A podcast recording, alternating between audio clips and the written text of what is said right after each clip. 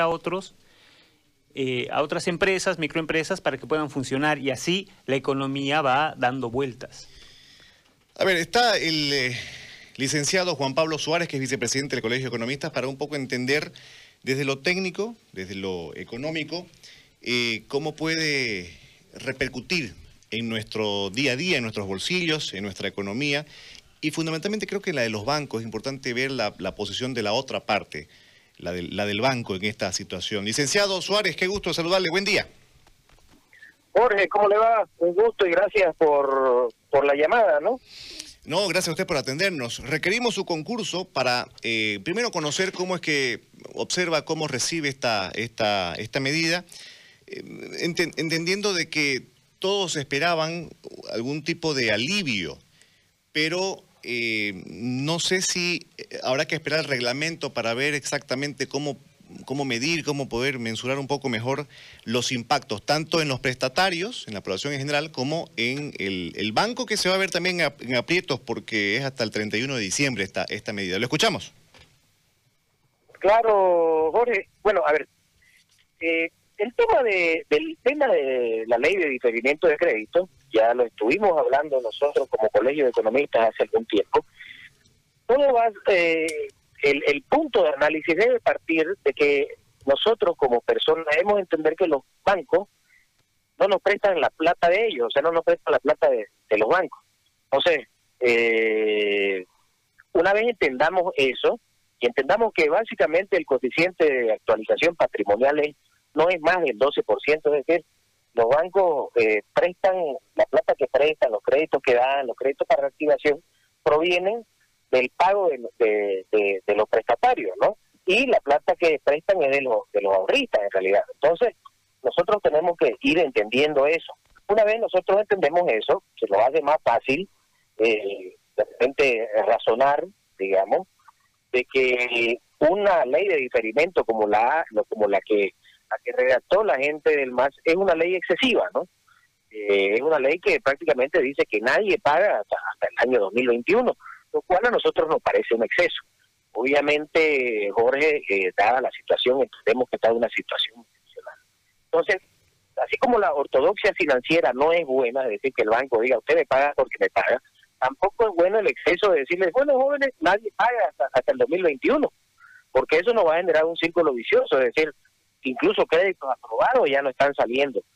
Eh, y mm, créditos para reactivación, olvídese, porque los bancos por lógica, al no tener la liquidez necesaria, no van a dar crédito. No, no es una cuestión de defensa a los bancos, mucha gente piensa eso, en realidad es de defensa a la ahorrista, ¿no?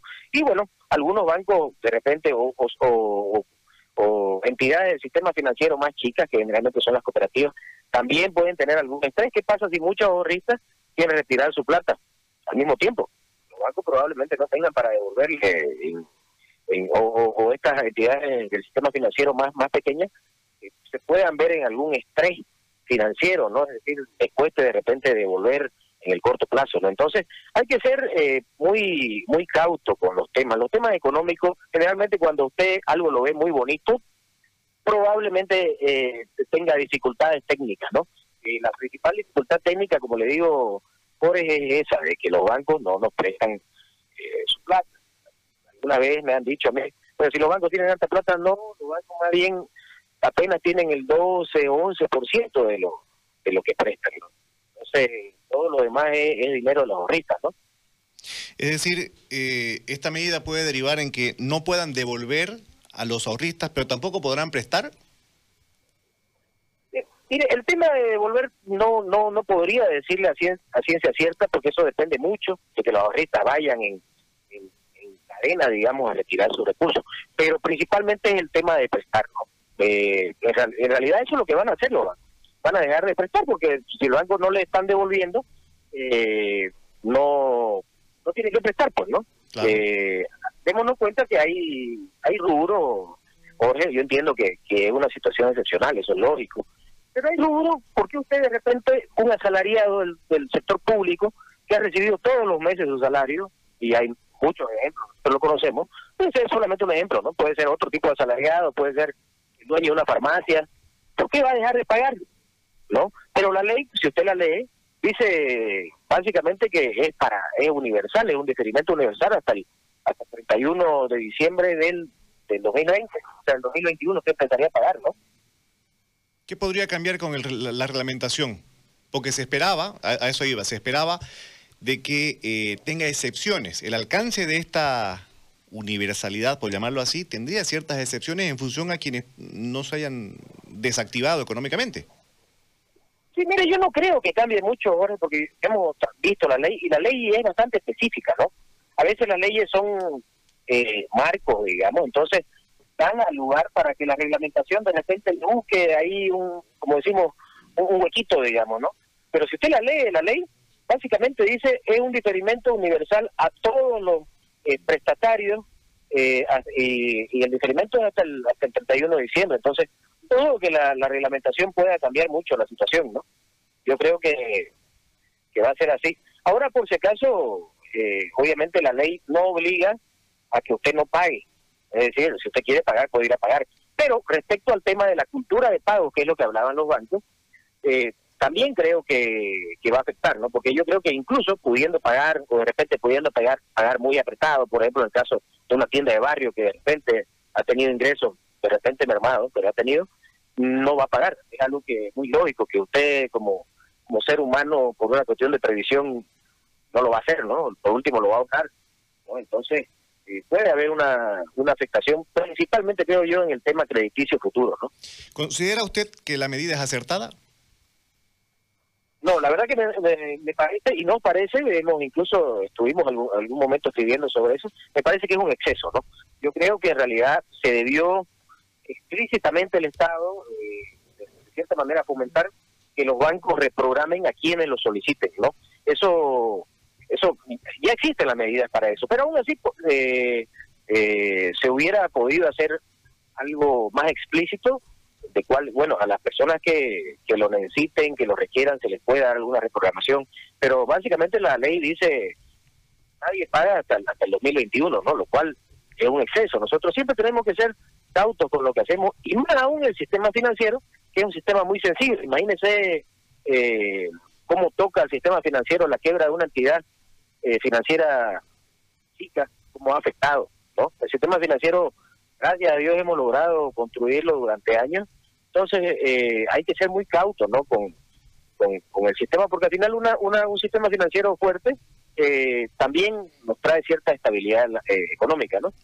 ¿Por qué le pregunto? Porque en tiempos en que se está promoviendo mucho bono y no se está defendiendo tanto empleos eh, estables, más bien se están como que promoviendo, o todo está orientado a eh, empleos temporales, a contratos de tres meses.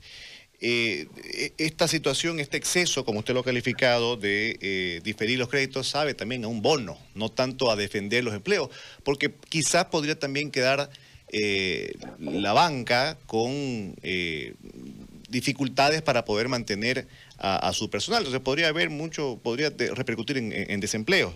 Eh, en este contexto, en este contexto, eh, ¿cuál es su criterio respecto a cómo se ha manejado esto de los bonos y la poca defensa de los empleos?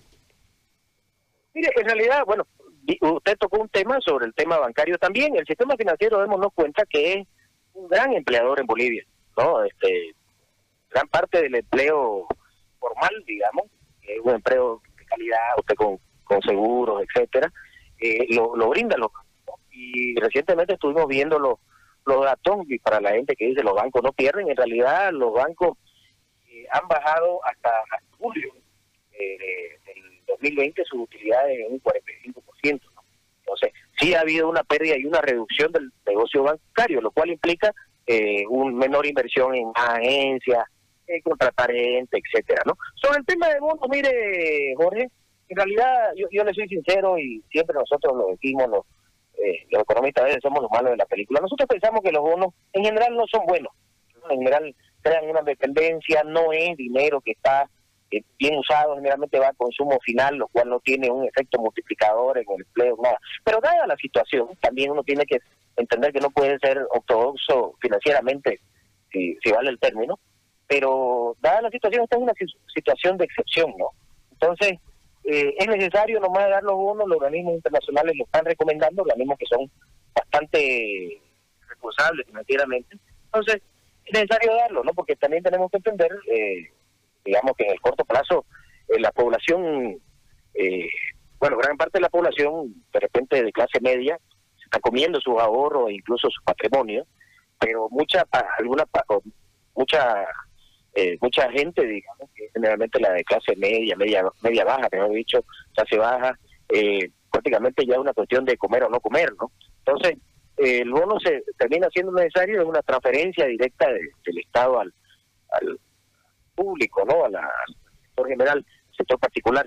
Eh, sobre el tema del empleo, eh, el problema después es que el plan de reactivación del, del gobierno nacional tiene un presupuesto de más o menos 30 mil millones de bolivianos, eh, pero no tiene los recursos garantizados, ¿no? 13 mil millones de bolivianos de ese presupuesto, el plan de reactivación era era parte de, la planta de polipropileno, una, unos recursos que estaban eh, que estaban garantizados para esa planta que iba a ser un elefante blanco y ya todos sabemos que iba a acabar eso, pero que sabemos que para liberar esos recursos se necesita una ley.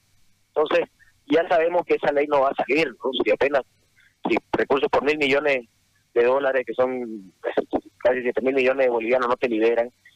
Imagínense que el, la ALP, la, Asamblea Legislativa Plurinacional, con mayoría del MAS vaya a aceptar que la planta de polipropileno del Chaco iba a ser un elefante blanco y acepte que esos recursos vayan al, plan de reactivación. Entonces, el problema es ese, ¿no? que no hay recursos para un plan de reactivación. Yo lo, nosotros lo que creemos, Jorge, en realidad lo urgente es una casi necesaria una baja impositiva. Que pregunte a varios a varios pymes, a varios empresarios, es increíble que la gente de impuestos sigue accionando, sigue cobrando, sigue con fiscalizaciones, ¿no? A mí el otro día, pues, totalmente tengo una empresa y me sorprendió, oiga, que me cayeron con una fiscalización impositiva, ¿no? Y yo no sé con qué cara me miraba la pobre chica que fue a dármelo, yo entiendo que ella no tiene la culpa, ¿no? Pero imagínese, dada la situación, cobrándole, eh, ahorcando eh, impositivamente, si vale el término de empresa, ¿no? Es, es un devarío total, creo yo, ¿no? Y creemos en realidad, ¿no? Porque ¿quién le dan los empleos? la empresa, pues no, el sector particular, ¿no? Qué bárbaro. Ahora, eh, ¿usted está de acuerdo con esa hipótesis o ese planteamiento de que estamos entrando en una estanflación? Mire, no, no, a ver. ¿O no es tan fatalista? Es un término, un término, ¿no? Que es estancamiento e inflación, ¿no? No hay una corriente inflacionaria, más bien si usted se da cuenta, hay una, hay una, incluso de cierta manera un, en algunos rubros una baja de los precios, ¿no? Una inflación se daría si hubiera una fuerte emisión monetaria por parte del Banco Central, que eh, la verdad que el Banco Central desde hace muchos años, en realidad el 85, es una entidad bastante responsable con eso, ¿no? Eh, bueno, la inflación, de repente nuestros vecinos de acá del sur, los argentinos, ellos sí están en esta situación, ¿no? Nosotros, gracias a Dios, no no tanto. Sí, sí estamos en una recesión, eso no hay como negarlo, de hecho, el decrecimiento económico para este año está previsto eh, entre un 5 al 10%, el incremento de pobre eh, un 3%.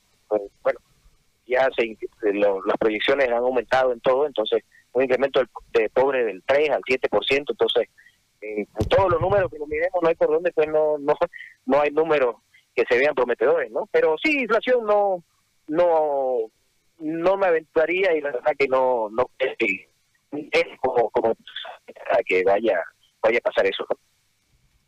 Bien, le agradezco, licenciado, por el tiempo y por supuesto por la explicación. ¿Será hasta otro momento? Gracias, Boris. Siempre dispuesto, cuando quieran, eh, eh, se comunican conmigo y siempre presto a ayudar. Muy amable, muchas gracias. De igual forma. Bueno, ahí está. La visión cree que es una ley excesiva